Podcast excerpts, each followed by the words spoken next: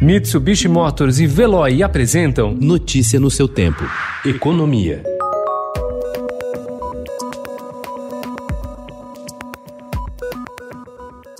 A nova etapa da reforma tributária em estudo pelo governo vai modificar o modelo de tributação de profissionais liberais que prestam serviços por meio de empresas e conseguem receber remunerações em forma de lucros livres do pagamento de impostos. Escritórios de advocacia, contabilidade, assessoria econômica e de comunicação, que hoje pagam alíquota de 3,65% de PIS/COFINS e distribuem cerca de 85% do que faturam sem pagar impostos, estão se mobilizando contra a proposta de criação da nova contribuição sobre bens e serviços e principalmente contra a volta da tributação sobre lucros e dividendos.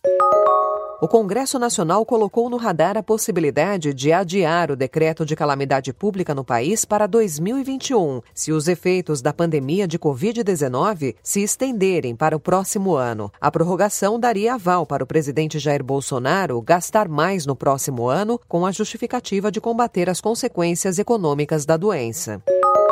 O governo conseguiu costurar ontem um acordo para que a medida provisória 946, com regras para o saque emergencial do FGTS durante a pandemia, fosse retirada da pauta da Câmara e perdesse sua validade. O prazo final para a votação do texto expira hoje. Foram 294 votos a favor da retirada de pauta e 148 contra. A estratégia do governo foi antecipada na segunda-feira pelo Estadão Broadcast.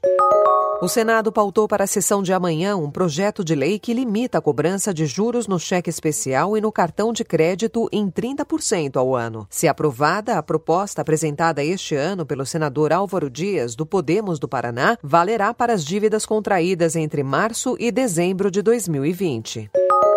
O BNDES aproveitou a recuperação das cotações de ações na bolsa nos últimos meses, após o choque da crise da Covid-19, para pisar no acelerador na estratégia de reduzir sua bilionária carteira de participações acionárias. O banco vendeu pouco mais de 8 bilhões de reais em ações da Vale, o equivalente a 2,5% do capital da mineradora, apenas uma semana após levantar pouco mais de 1 bilhão e 200 milhões de reais com a venda de papéis da geradora de energia AES Tietê, em negociação com o controlador da empresa. O BNDES acumula na gestão de Gustavo Montesano vendas na casa de 35 bilhões de reais. Notícia no seu tempo. Oferecimento Mitsubishi Motors. Apoio Veloy. Fique em casa. Passe sem filas com o Veloy depois.